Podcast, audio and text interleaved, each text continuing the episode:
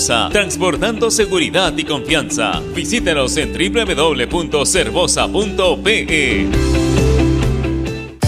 Ladrillos Pirámide, 48 años construyendo los sueños de muchos peruanos. Construye con el ladrillo más seguro y resistente del Perú. Llámanos al 660-2808 o al 660-2805. Construye seguro, construye responsable. Ladrillos Pirámide, para un Perú que crece. Compra tu batería Etna y sé uno de los ganadores de una de las 500 tarjetas Visa de hasta 500 soles. Solo debes comprar tu batería Etna y solicitar tu boleto factura y la tarjeta de garantía. Registra tus datos en www.etnaseponelacamiseta.pe y estarás participando del sorteo de 500 tarjetas de hasta 500 soles. No olvides guardar tu comprobante de pago y la tarjeta de garantía. En el año del bicentenario, Etna se pone la camiseta. Inmunimed Laboratorio Clínico. Más de 25 años al servicio de tu salud. Realizamos todo tipo de análisis clínicos desde la comodidad y seguridad de tu hogar. Descarte de COVID-19 mediante hisopado y pruebas de sangre. Citas 777-8498. Recuerde 777-8498. Visite inmunimed.pe y conozca nuestras especialidades. Inmunimed Laboratorio Clínico. Sponsor oficial del Club Universitario de Deportes. Nuestro compromiso con el país es más grande que cualquier reto. Por eso, seguimos trabajando desde casa para darte lo mejor de nosotros. Unimac está para ti, ahora y siempre. AOC, la marca que te trae un producto de calidad al precio correcto, color, definición y tecnología. Todo lo que buscas está en un televisor AOC, con garantía y servicio técnico a nivel nacional. Con AOC es posible. Amigo agricultor, con Presa, controla la mosca minadora en tu cultivo de papa. Presa cuenta con la tecnología que tu cultivo necesita para reducir el daño desde la primera aplicación. Encuéntralo en tu distribuidor de confianza. Ingresa a www.farmex.com.pe para mayor información. Farmex, tu guía experto. Porque la nueva normalidad nos hace padres más creativos. Porque somos padres 4x4, que hacemos de cocineros, nutricionistas, profesores, enfermeros y hoy más que nunca, los mejores economistas. Velamos por darle lo mejor a nuestros hijos y al mejor costo-beneficio. Porque queremos a nuestros hijos y queremos darle los mejores cereales. Prueba los nuevos cereales Unmana en sus diferentes presentaciones. Sin octógonos. Cereales Mana por una vida más sana. Encuéntranos en los principales autoservicios y bodegas del país. Prepago chévere. Ahora por tu recarga de 5 soles tienes más beneficios. Obtén TikTok y YouTube ilimitado por 3 horas. Solo hasta el 15 de junio. ¡Prepago chévere! Vale para recargas realizadas del 26 de mayo al 15 de junio de 2021 por prepagos TUN especial y juerga. Vale navegando en 4G y 4.5G. Funcionalidades incluidas y restricciones en claro.p slash prepago chévere.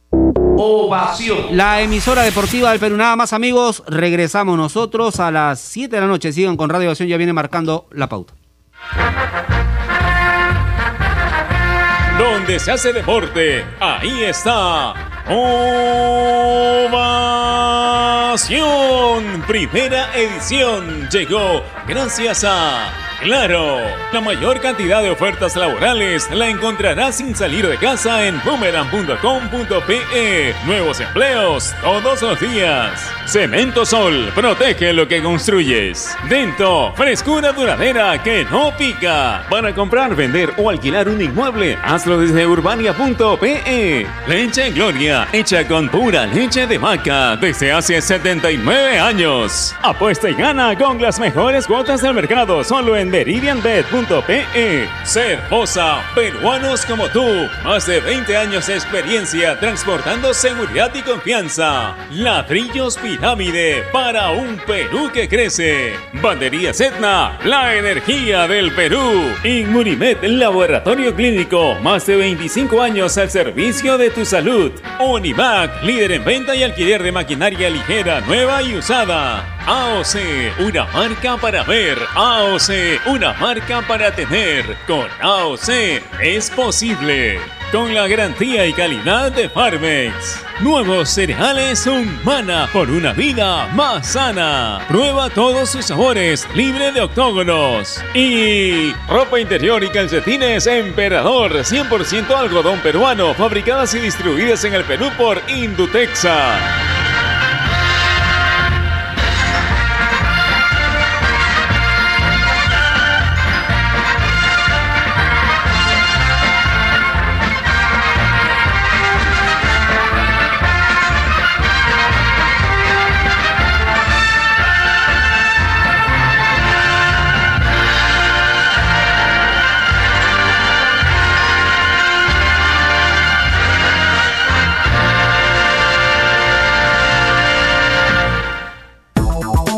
Mundo. Ovación Digital. www.ovación.com.p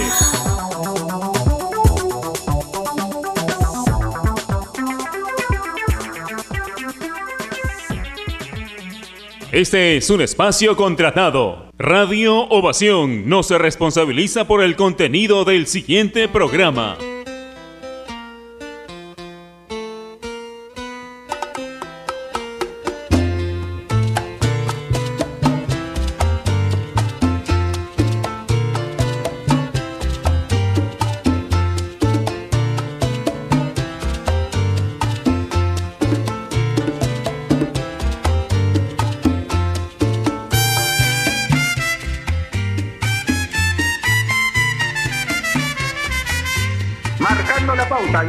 Gracias a AOT, porque ya lo sabes, si quieres comprar un televisor Smart, con AOT es posible. Siempre es posible con AOT.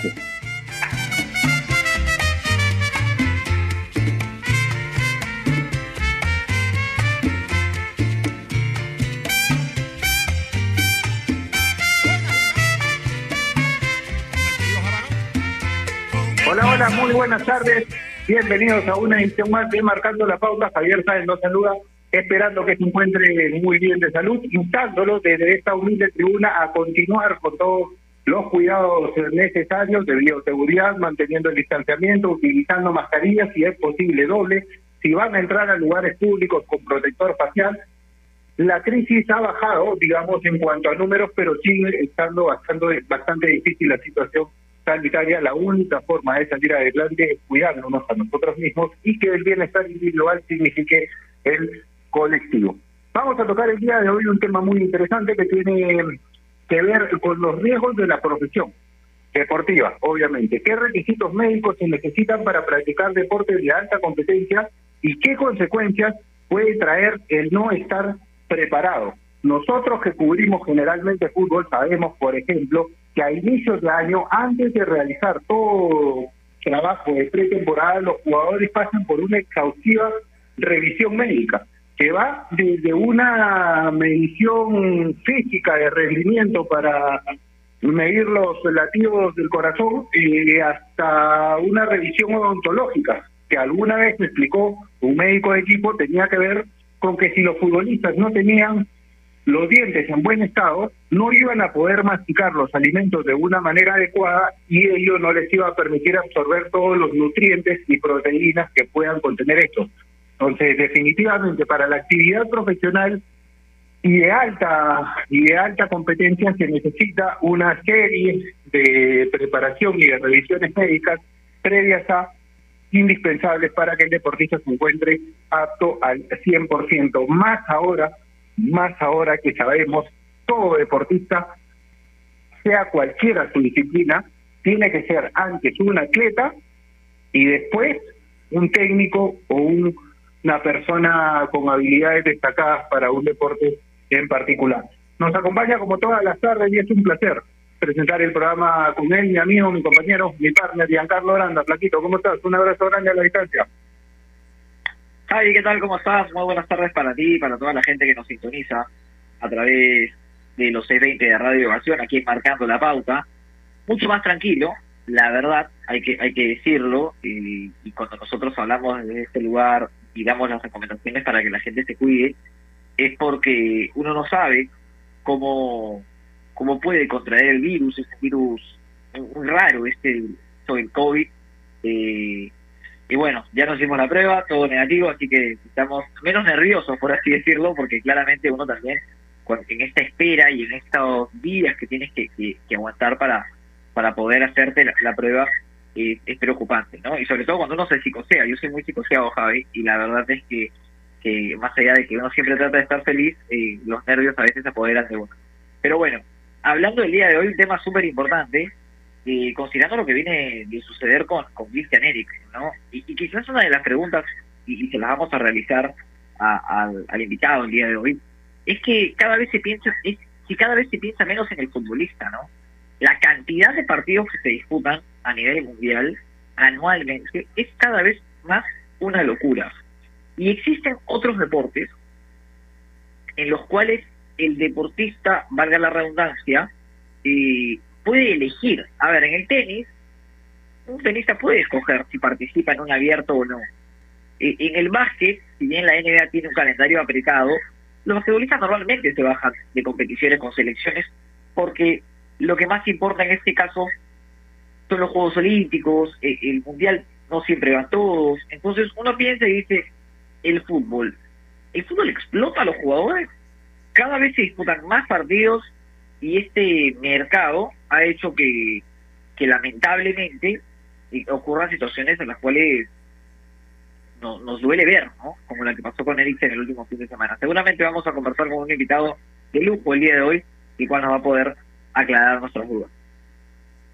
Me, me tenías, te digo, Bianca, no solo estabas nervioso tú, me tenías nervioso a mi amigo. Estaba muy preocupado por ti, no sabes el gusto que me da que estés bien de salud. Pudimos hablar los últimos días, me tranquilizó saber que estaba bien y de verdad que fue un placer. Ya nos vamos a ver más tarde, seguramente para saludarnos, manteniendo la distancia, pero con el gusto y con el placer de tenerte, de tenerte de vuelta y te felicito por esa responsabilidad que has mostrado estos días, no solo por ti, sino por el resto de tus compañeros. Un grande, como en todo, en todo lo que haces, Flaquito. Así que qué gusto, qué gusto que estés de vuelta. Y en cuanto a lo que marcábamos, es verdad, el fútbol muchas veces demanda un esfuerzo extra al que puede ser al que puede realizar un ser humano promedio. Vimos el caso de Eriksen el fin de semana en la Euro que conmocionó, creo, al mundo entero y nos lleva a preguntarnos si es que se están realizando o si es que se necesitan realizar en todo caso mayores estudios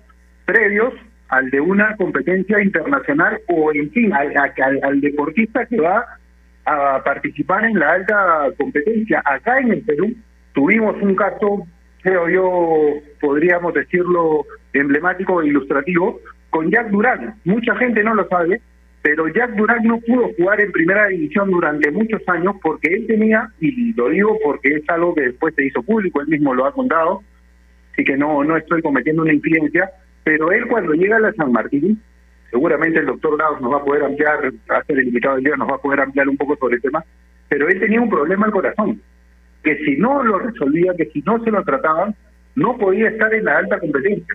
Por eso es que él jugó durante muchísimo tiempo la Copa Perú.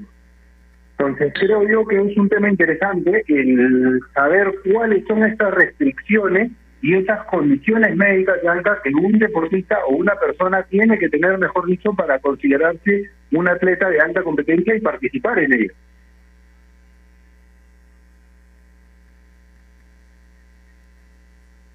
Sí, y a ver, eh, te pongo otro ejemplo. Ángel Correa, el jugador del Atlético de Madrid, se le detectó un problema, un problema cardíaco y pese a ello se dio el traspaso y, bueno, parece que lo pudo solucionar, pero cuando él parte de San Lorenzo al Atlético de Madrid, tenía un problema cardíaco también. Y no estamos hablando de temas menores, Javier, ¿ah? estamos hablando de, de problemas que, que te pueden costar la vida. De hecho, ha, ha pasado lamentablemente y, y bueno, son situaciones que, que han dejado una huella y han, hecho que cada vez se este, recurran a más y más exámenes para evitar que esto se repita. Pero el tema de las lesiones, el tema de la, de, a ver, de problemas cardíacos, han, a siguen muy lejos. Por ejemplo, en Vélez, en el Vélez de Abraham, eh, había un zaguero central, se me fue el nombre, te lo voy a confirmar en unos minutos, que fue cuyo traspaso se dio al Atlanta United de los Estados Unidos, el equipo de, Gabriel Gente, y, y cuando dio el, el, A ver, él jugaba en Vélez, en la primera profesional, era titular, Janetti, Janetti, el zaguero central. Lo vendieron y Estados Unidos lo devolvieron porque tenía un problema y no pasó la revisión médica. Entonces estamos hablando de que cada vez los análisis y cada vez para poder disputar, para poder estar en el, a ver, en el primer mundo, al primer nivel, los exámenes son más minuciosos y uno tiene que estar preparado para ello, ¿no? Ahora en la selección se miden pliegues, un futbolista tiene que estar al 101% para poder jugar en la alta competencia. Después, si quieres ser uno más del montón, te va a alcanzar con lo mínimo, ¿no? Pero, pero ya depende de cada uno en qué nivel quiere competir. Y sobre todo por las lesiones que se pueden dar a futuro, las lesiones y las dolencias que pueden darse a futuro. El caso de Eriksen, como lo decía hace un momento, ha conmocionado al mundo entero porque los ojos están puestos en este momento en la Ebro, como cuando se juega un mundial, por ejemplo. Pero ¿cuántos casos como esos habrá de jugadores que están expuestos, como cualquier ser humano que pueda tener una dolencia previa, y que se tendrían que tratar antes de, que se tendrían que diagnosticar? Tendría que haber un diagnóstico de cada jugador, porque no nos olvidemos que son seres humanos, como nosotros que pueden tener alguna dolencia previa y no conocerla, no tiene, eh, la persona no tiene por qué saber, digamos, eh, alguna algún padecimiento que tiene. Y muchas veces somos muy autosuficientes en ese sistema, le damos muy importancia, muy poca importancia a lo que significa la medicina preventiva, que es fundamental. Muchas veces los médicos nos dicen la mejor forma de no lamentar es prevenir, hay que hacerse chequeos anuales, esto más allá del tema deportivo, hablo de cualquier persona, mucho más, como lo decía ya hace un momento, si va a estar, si va a estar expuesta a la alta competencia, en la que sabemos se requiere un esfuerzo muchísimo mayor al que cualquier persona puede realizar en sus actividades de la vida diaria. Bueno, vamos a tener un invitado que nos va a ampliar más detalles sobre el tema, vamos a tocar varias aristas, seguramente algunos ejemplos con la experiencia que él tiene, porque es un médico deportivo que ha tenido la oportunidad de trabajar en selecciones de menores, en selecciones de mayores en el Perú, en varios clubes de nuestro fútbol, así que va a ser muy ilustrativo, muy rico conversar con él para el programa. Vamos a ir a la primera pausa del mismo, recordándoles como siempre que especialmente en tiempos como estos necesitamos informarnos bien y lamentablemente con la enorme cantidad de información que recibimos hoy en día, a veces nos quedamos con más dudas que otra cosa. Por eso visita enterarse.com y despeja tus dudas de una manera clara, sencilla y didáctica. En enterarse.com encontrarás videos, informes, notas y podcasts sobre los temas de los que todo el mundo habla, pero que muy pocos explican. Así que ya lo sabes, agarra tu teléfono ahora mismo y date una vuelta por enterarse.com. Suscríbete también a su canal de YouTube. Todos los jueves los chicos estrenan videos, ¿ah? videos ilustrativos, didácticos, geniales para cualquier persona en general. Enterarse.com, sabes más, decides mejor. Pausa, ya volvemos. AOC, la marca que te trae un producto de calidad al precio correcto, color, definición y tecnología. Todo lo que buscas está en un televisor AOC, con garantía y servicio técnico a nivel nacional. Con AOC es posible. Estamos sumergidos en un mar de información que cambia todos los días. En Contexto es un programa que nos explica desde el origen los temas más importantes y con preguntas profundas y entrevistas a expertos de cada sector. Busca darnos el análisis y la información necesaria para entender lo que sucede a nuestro alrededor. En Contexto, míranos en ATV Más por el canal 32 y 776 de Movistar TV, canal 196 y 1196 en DirecTV, el 10 de Claro TV y en nuestro canal de YouTube en Contexto. A ver muchachos, los quiero metidos, concentrados, muy comprometidos con la gente, con el oyente, con nosotros mismos. No quiero que seamos un equipo serio, esos aburridos. Quiero ritmo, quiero disfrutar, quiero show. Salgamos a la cancha a romperla. De lunes a viernes, de 9 a 10, llega Toque y Taco, el show de las mañanas. Y solo por ovación, la emisora deportiva del Perú.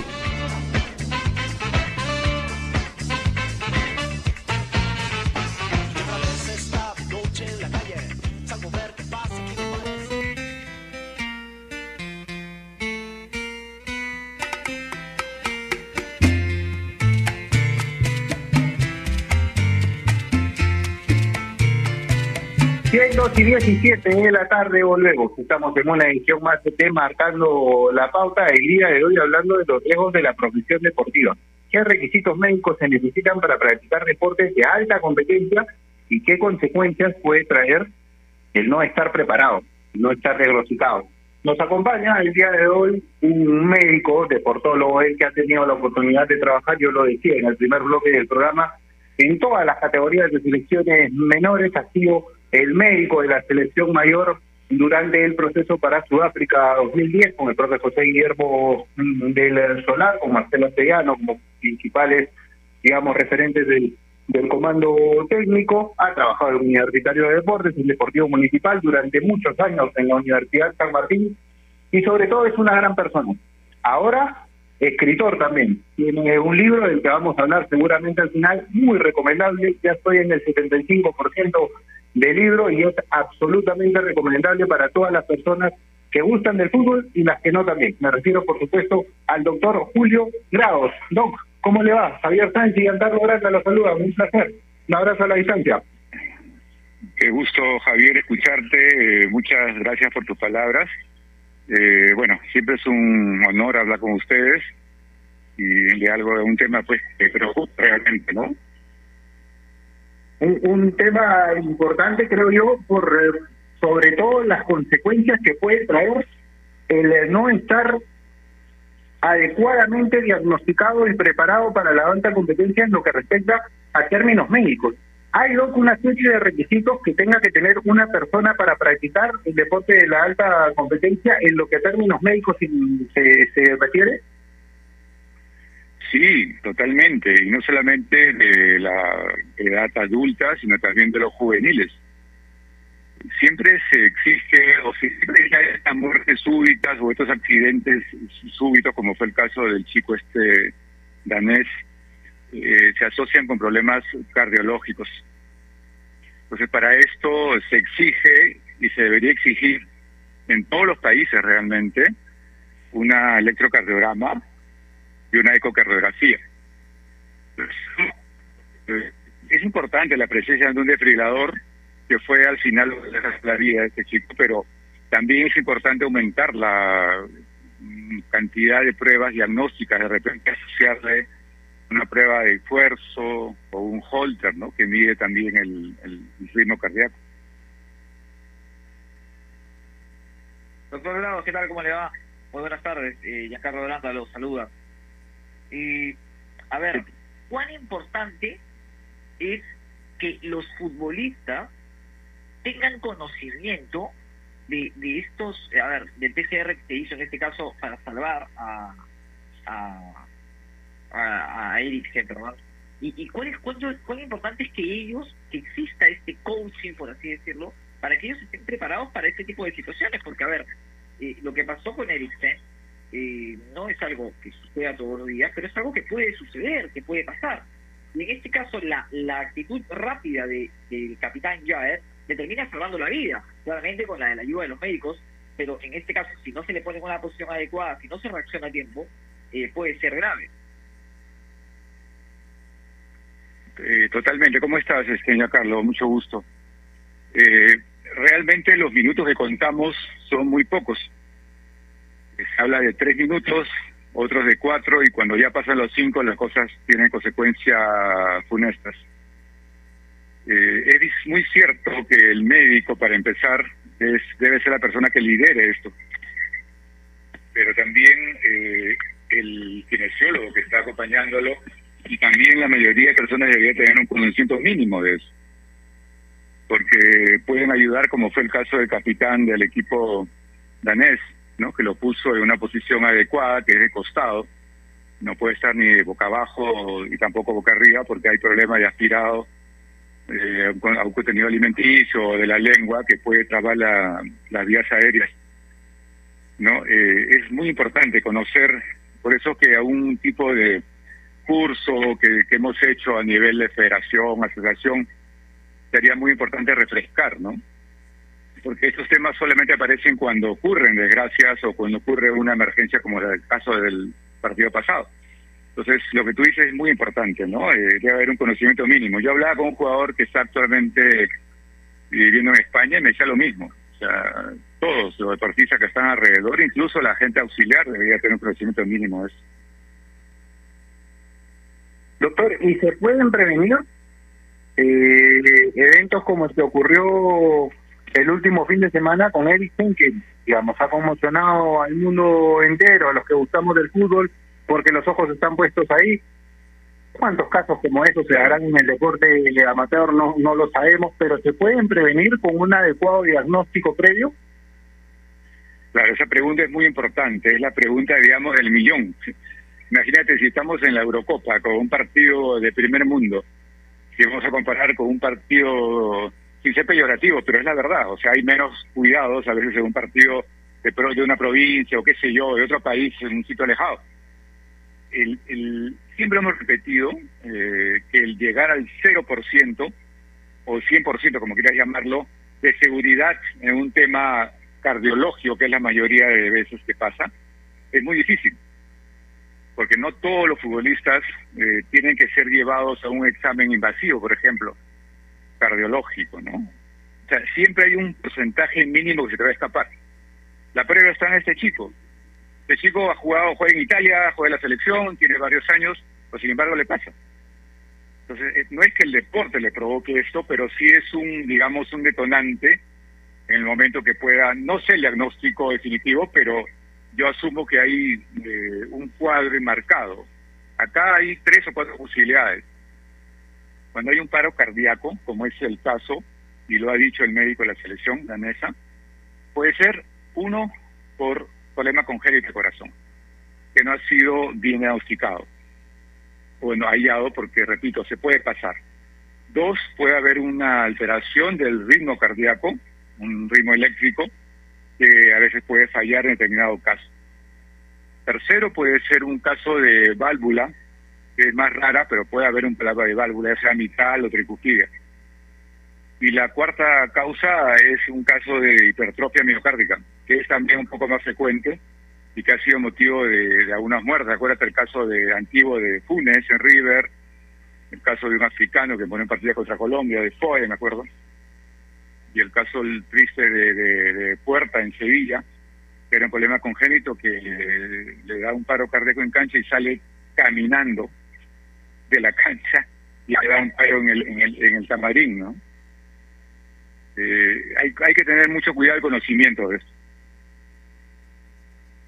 Ahora, doctor, con autorización de, la familia de Eriksen, eh, el médico reveló los segundos, que las cosas que pasaron en esos pocos segundos, esos pocos instantes, y él habló de devolverlo a la vida, que en algún momento dejó de respirar y dejó de dejaron de sentir los latidos. Es, es el, relato y, cuéntenos un poquito cómo, cómo esto sucede y, cuál es la importancia del fibrilador que, que, habla tanto y que, que ahora es una exigencia máxima, perdón, mínima en, en los partidos de fútbol. Claro, eh, lo cierto es que una parada cardíaca, obviamente cuando hay una parada cardíaca no hay pulso y es una es un camino al, al desenlace fatal. O sea, es por eso ahí la sangre fría de que debe tener los profesionales de la salud.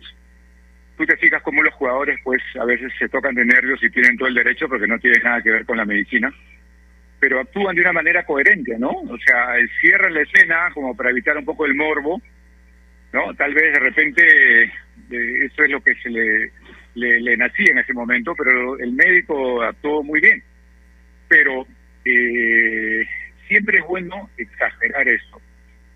Eh, ha habido una parada, una parada cardíaca.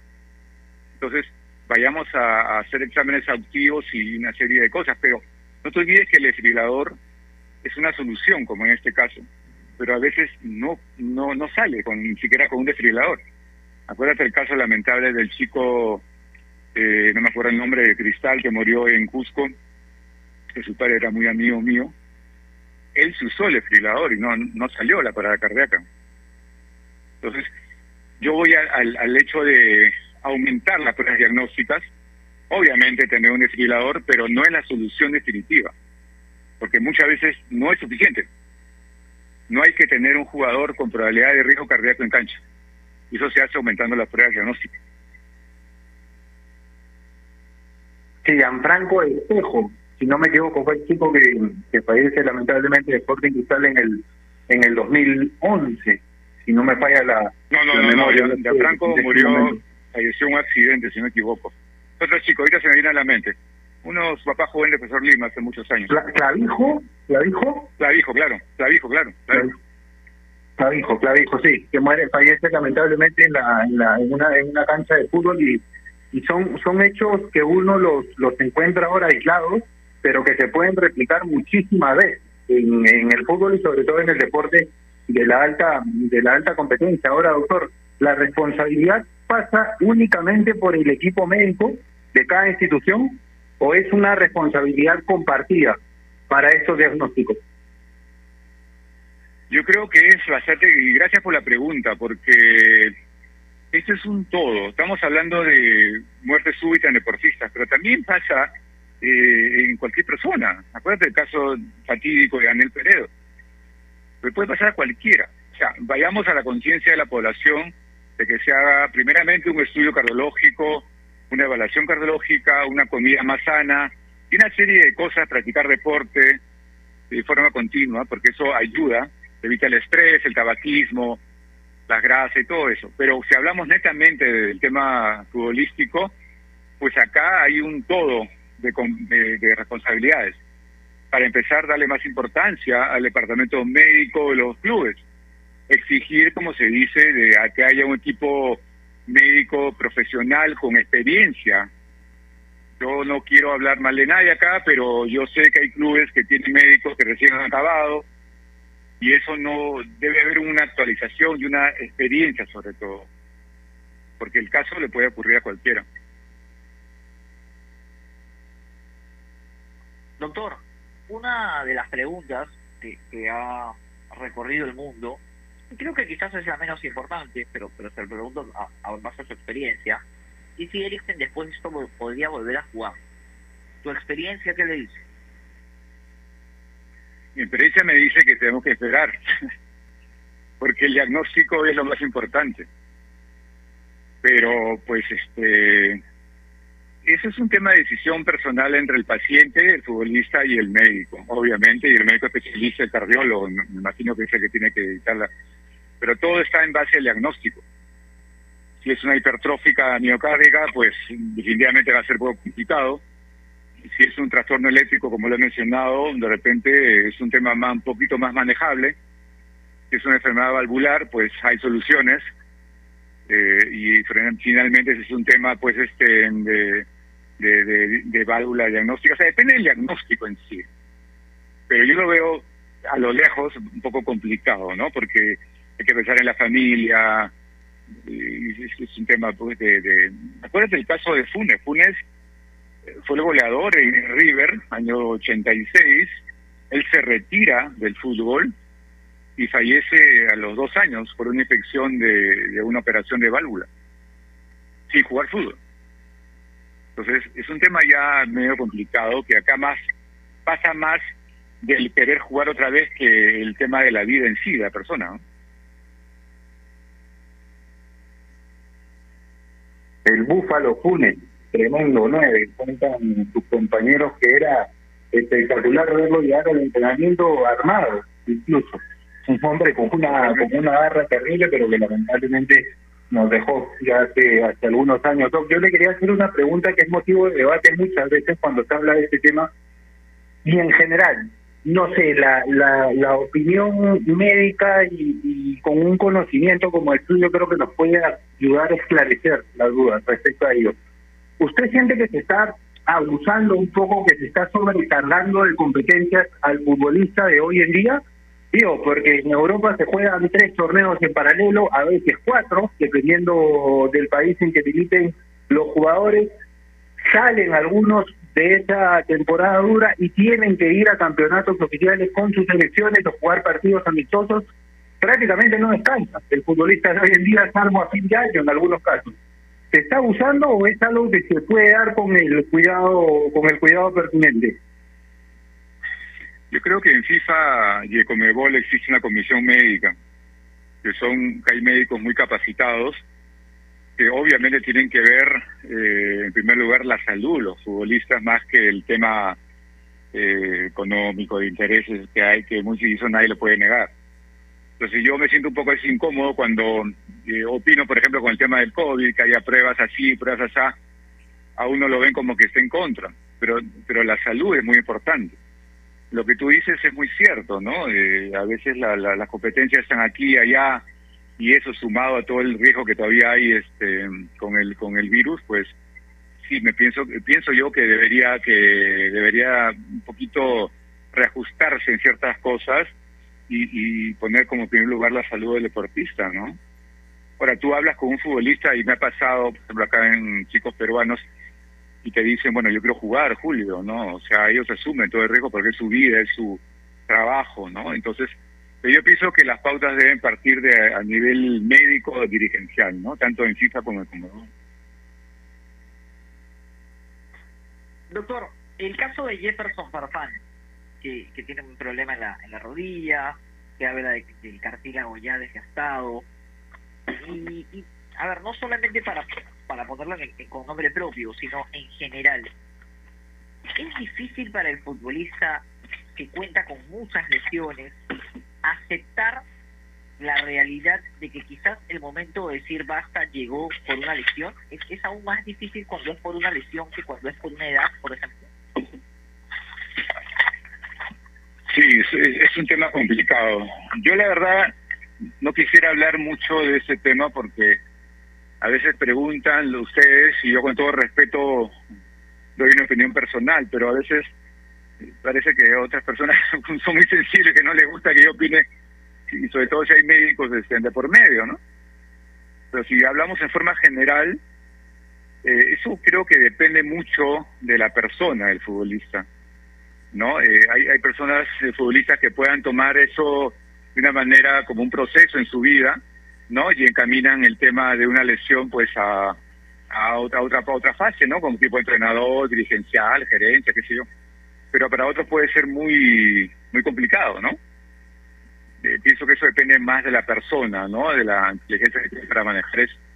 Pero pienso que si ha estado 20 años eh, actuando en primer nivel, pues debe ser un poquito eh, difícil aceptar, ¿no? Yo pienso que ahí sí hay que pensar mucho en el futuro de, la, de esas rodillas, porque no es igual una vida y una rodilla a los 37 años que a los 50 o 60, ¿no?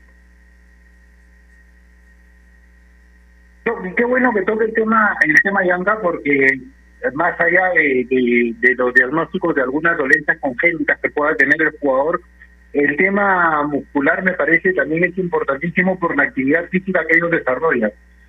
Hay, no, no voy a hablar de nombres en particular, para, para no entrar en detalles ni, digamos, eh, generar polémica.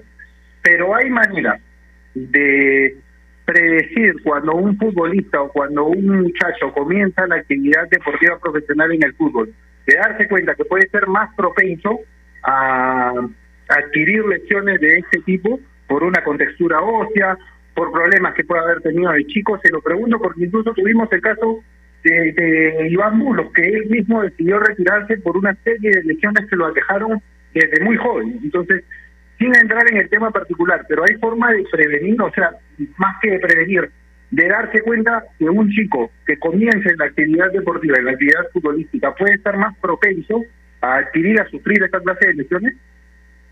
¿Te refieres a lesiones musculares o de otro sí, Sí, a, lesiones musculares y, ponía el ejemplo de Iván por, por la cantidad de, lesiones que él tuvo y que lo han llevado a tomar la decisión lamentable de retirarse del fútbol a los 27 años, algo poco usual. Claro, pero claro, pero Iván, este, que yo sepa, más han sido temas articulares de rodilla este, que musculares, ¿no?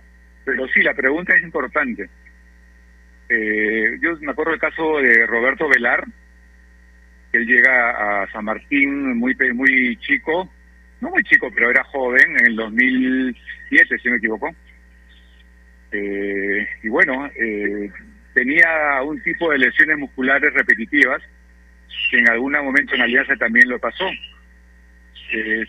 pero se le puede, eso más depende de un, de un estudio bioquímico, de una, un trabajo en conjunto entre el médico, el jugador y el preparado físico. Se pueden hacer estudios eh, físicos, bioquímicos, de CPK, urea, lactato, pero no es tan rígida la cosa.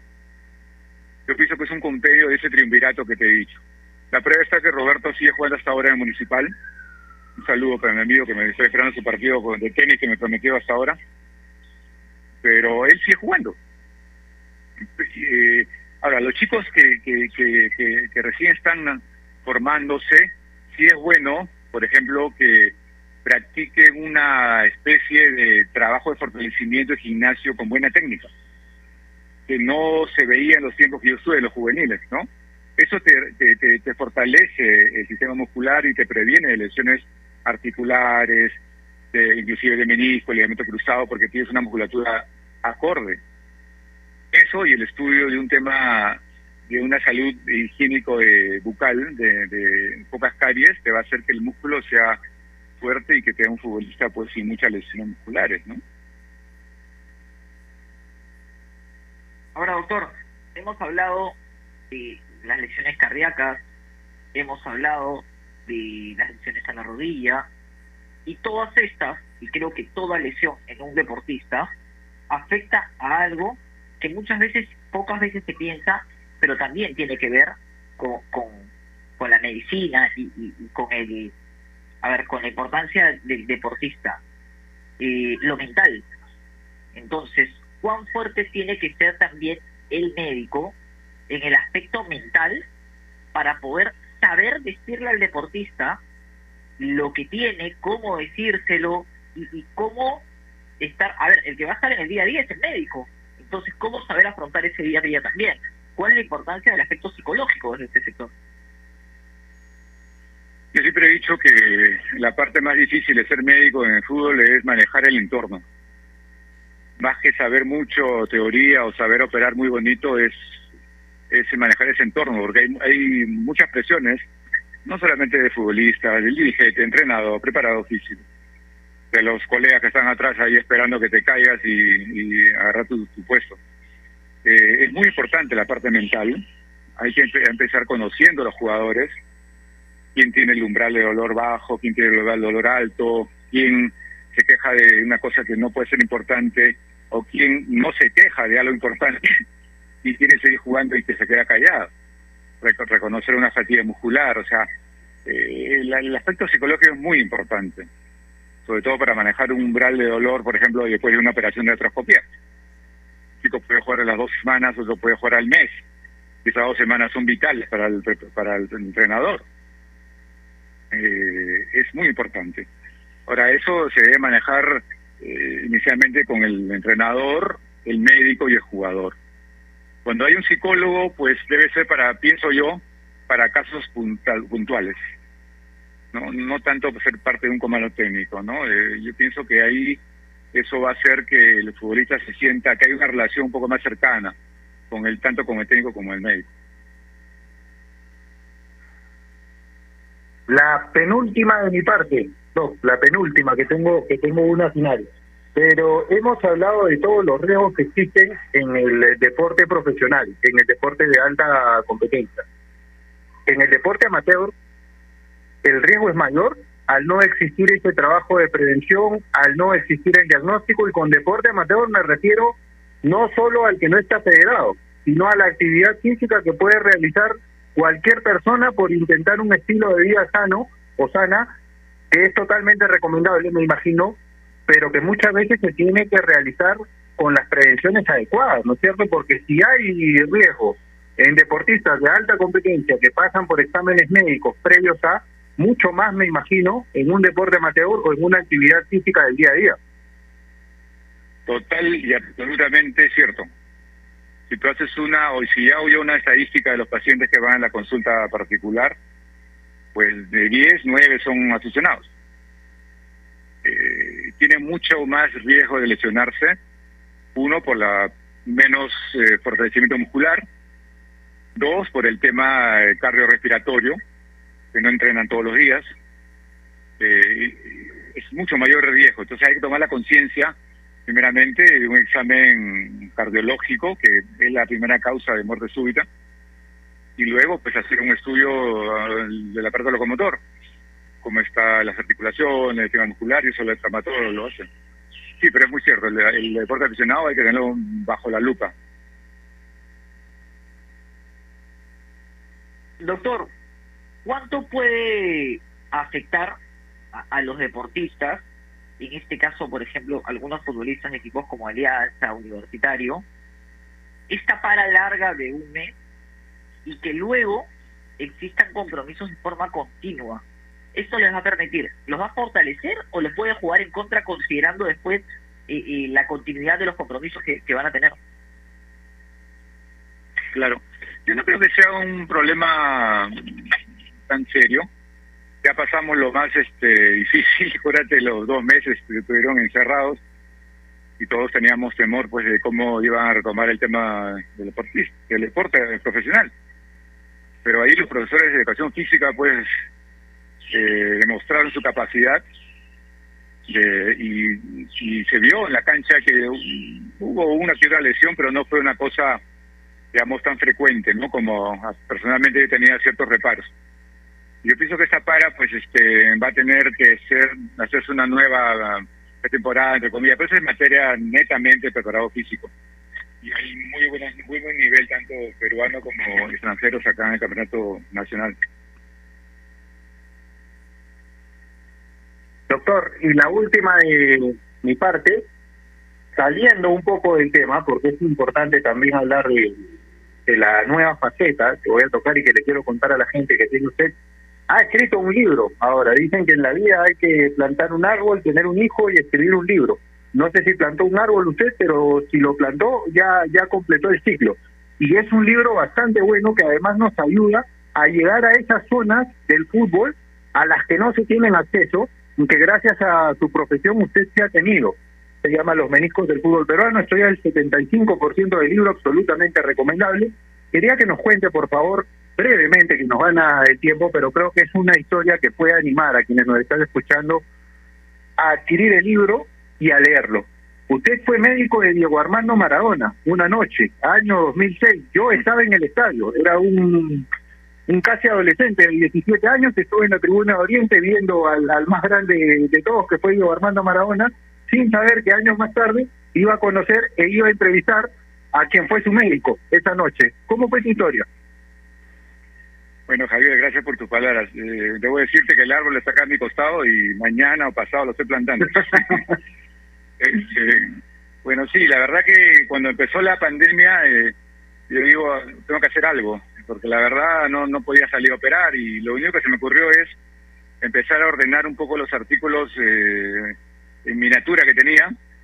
Lo empecé a ordenar y a rodearlos de de más cosas, me asesoré con dos chicos periodistas, Quique Laos y Renzo Gómez, y me dijeron, bueno, Julio va a escribir, pero tiene que ordenarme, tú vas a escribir. O sea, ellos, o sea, yo escribí todo, trabajaba cuatro horas por día, y al final yo a luz este, este libro. La verdad, estoy satisfecho, he luchado mucho por no romper códigos, a veces los rozo, a veces, por eso pido disculpas en el prólogo, se ha leído el prólogo, eh, a veces gente muy susceptible me ha llamado, pero le explico que es con toda la buena onda de tratar de introducir al lector en un ambiente que no está acostumbrado a estar. Yo tuve la suerte de 30 años de estar y me gustaría que la gente un poco se sitúe en esa situación, ¿no? Esté en esa situación y se mejoren unas cosas que pienso se deberían mejorar. Ese es todo el objetivo del libro. No es contar chismes por aquí, romper códigos, es lo otro. Eh, bueno, y lo de Maradona sí. Yo cuando estuve, yo así como tú eras hincha, yo era más hincha. Y yo lo veía pues de, joven jugando, ¿no? Una vez lo vi cuando debutó en News. Tuve la suerte de estar en Buenos Aires, en la calle Independiente. Y después verlo ya a mi costado fue, pues ya te imaginarás, ¿no? Y ahí por eso trato de poco relatar todo lo que le pasé al lado de, de Diego. Perfecto, doctor. Le agradecemos la comunicación, le mandamos un abrazo enorme, como siempre, usted con la muy buena predisposición para conversar con nosotros aquí en la radio y la mejor de la suerte. No, por favor, un saludo a ustedes. Yo siempre siempre me gusta un poco conversar, lesiones, siempre silencio no es buena consejera de nadie. Siempre es bueno hablar, conversar, dar una idea y sin que eso afecte a nadie, con todo gusto. Un abrazo para los dos. Un abrazo grande, y con el respeto que siempre lo caracteriza. Un crack, el doctor Julio Bravo, y un placer, un honor siempre conversar con él, además ilustrativo, para todos los temas de medicina deportiva que nos atañen como comunicadores y como periodistas que nos dedicamos a cubrir el deporte a diario. Vamos a ir a la última pausa del programa recordándoles como siempre que especialmente en tiempos como estos necesitamos informarnos bien lamentablemente con la enorme cantidad de información que recibimos hoy en día a veces nos quedamos con más dudas que otra cosa. Por eso visita enterarse.com y despeja tus dudas de una manera clara, sencilla y didáctica. En enterarse.com encontrarás videos, informes, notas y podcasts sobre los temas de los que todo el mundo habla, pero que muy poco se explican. Así que ya lo sabes, agarra tu teléfono ahora mismo y date una vuelta por enterarse.com. Suscríbete también a su canal de YouTube, enterarse.com. Sabes más, decides mejor. Pausa, ya volvemos.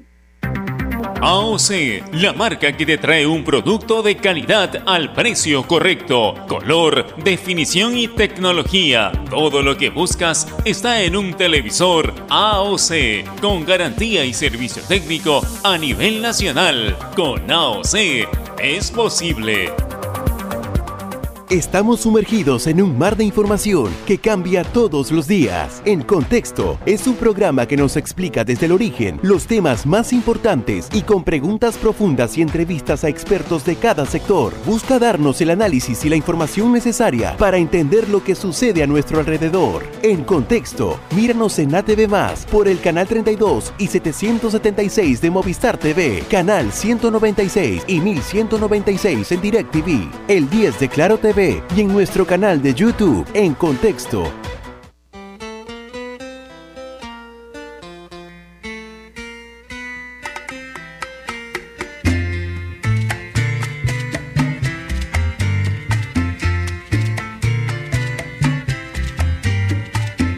Bien, volvemos, 2 y 50 de la tarde. Estamos ya en el último bloque del programa. Cada vez más cerca, Yanka, el debut de nuestra selección en la Copa América, más allá de que hay Euro hoy, de que se está jugando el partido, creo yo, de la fecha entre Francia y Alemania. Estamos a dos días del debut de Perú en la Copa América y nos tocó bailar con la más difícil en el primer partido, ¿no? El otro día lo conversamos, dijiste una frase que creo grafica la situación, que Dios nos agarre confesados y que nos ayude en ese partido.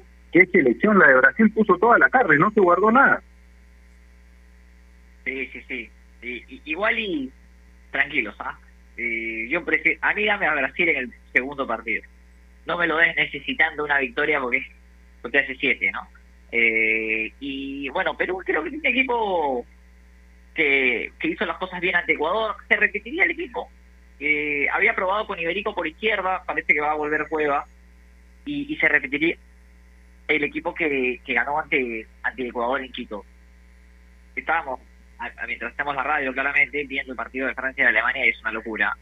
La verdad, Javi, no sé si opinas lo mismo, pero cada, cada vez parece que jugaran otro deporte, cada vez más. Estamos muy lejos en Sudamérica y, sin ánimo de que nadie se enoje. Eh, uno ve la Copa América y a veces le provocan arrancarse los ojos y, ve el Francia Alemania y, parece otra cosa, ¿no? Eh, creo que, a ver, el último mundial que ganó un equipo sudamericano fue Brasil en el 2002 cada vez estamos más lejos. De verdad, futbolísticamente estamos, eh, yo creo que en Argentina depende de Messi, en Brasil depende de Neymar, y acá agarras a Francia y tiene 14 jugadores buenos, 20 jugadores buenos, y arma equipos, ¿no?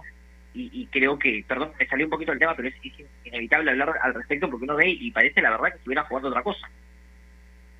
No, y es cierto, sobre todo por la dinámica y la velocidad con la que juegan estos tipos porque uno muchas veces habla de la pelota bien jugada, de las paredes, y pareciera que es una escuela y una filosofía que va en paralelo, es decir, en dos líneas que no se van a juntar nunca, con la dinámica y la velocidad aplicada. Cuando uno ve la Euro, ve un partido como el de Francia y Alemania, que dicho sea de paso, viene ganando Francia, acabado acabado el primer tiempo, autogol de, de al minuto 20, están en el entretiempo en este momento, pero pareciera como marcas tú que están jugando otro deporte. Esa velocidad y esa dinámica que le han aplicado al buen toque de balón es algo de lo que estamos bastante lejos a nivel sudamericano. Se había llegado en un momento en la historia de los mundiales a alternar el título entre equipos europeos y equipos sudamericanos. España 82 fue Italia, equipo europeo, 86 lo gana Argentina, con Maradona a la cabeza, en el 90 Alemania, en el 94 Brasil, en el 98 Francia, en el 2002 Brasil. Le correspondía por esa alternancia, digamos, de un europeo en 2006, se dio, fue campeón Italia, de una manera increíble, con varios equipos defendidos por corrupción, con un conjunto discreto, pero alcanzó el título ganándole a Francia la, la, final y se acabó esa alternancia. En 2010 el campeón fue España, en el 2014 eh, lo, lo, lo, termina lo termina ganando Alemania y en 2018 Francia. Se acabó esa alternancia entre equipos europeos y equipos sudamericanos ganando los mundiales. Y tiene que ver justamente con esta diferencia que se ha ampliado, ya en los últimos años y que tú marcas muy bien. Pareciera que están jugando a otra cosa. Tiene que ver, Javi, ¿sabes qué?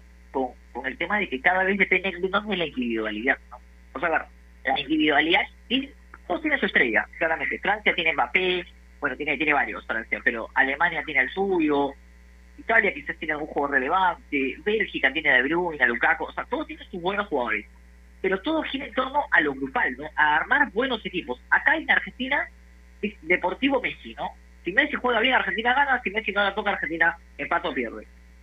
Y en el caso de Brasil, creo que es un poquito más, más equipo, por así decirlo, de Quité, a tal punto que le saca una diferencia abismal a los demás, ¿no? Porque creo que vas a coincidir que Brasil es el claro candidato a quedarse con la, con la Copa América, y por ahí no la gana, pero futbolísticamente a todos nos pasa por arriba. Y creo que es el que más se acerca al estilo europeo, por así decirlo. Pero lo demás, la verdad, a ver, sin ánimos de que nadie se enoje, eh, claramente sería, mira, nosotros en el Mundial nos regresamos perdiendo con Dinamarca que, que es bajito, no es el, de lo mejor. Entonces, me parece que, que estamos dejando de priorizar lo colectivo por pensar en lo individual y que Europa nos está sacando años luz, ¿no? Pero bueno, eso será motivo de discusión para otro programa, tendremos para largo para hablar y por supuesto el jueves estaremos atentos a lo que pueda hacer la selección. Sí, de acuerdo. Argentina intentó con, con Messi como individualidad máxima y mira cómo le ha ido. Eh, año 93, última vez que la selección argentina logró un título a nivel de mayores. Entonces, si seguimos buscando individualidades acá y no el juego colectivo que bien marcaba, y además aplicarle a ese buen toque de balón, a las paredes y a lo que ha sido característico del fútbol sudamericano, la dinámica, la velocidad, la intensidad al momento de jugar, vamos a seguir estando, disculpen la palabra, disculpen la frase y con todo respeto, a años luz de alcanzar ese nivel. Y además con las diferencias presupuestales que existen, lo mejor de Sudamérica está en esa parte del mundo ahora menos que antes. Antes un jugador para emigrar a Europa tenía que realizar dos o tres buenas temporadas en su club en Sudamérica. Hoy en día, dos o tres meses ven algo y se lo llevan. Es complicado. Pero bueno, como lo dice tú, motivo para otro programa seguramente completo, como todos los días. Un placer, amigo, compartir este espacio contigo. Nos vemos más tarde, seguramente por el sur de la ciudad. Te mando un abrazo grande. Abrazo, Javi. Te veo más tarde y un abrazo para toda la gente que nos sintoniza. Enmarcando la pauta, nos reencontramos el día de mañana, por supuesto, como siempre, aquí en Radio Barça. Como todas las tardes en el sur de la ciudad, me refiero a nuestro centro de labores, está en el sur, está en Gurín, el canal Gol Perú, donde tengo el gusto de, compartir con Yanka y con todos los compañeros, somos una familia hermosa, la verdad, en Gol Perú. Un abrazo para todos ustedes, cuídense mucho, por favor, sigan manteniendo todos los protocolos de bioseguridad y no se olviden que si quieren comprar un televisor Smart con AOC es posible, siempre es posible con AOC. Que estén muy bien, hasta mañana, permiso.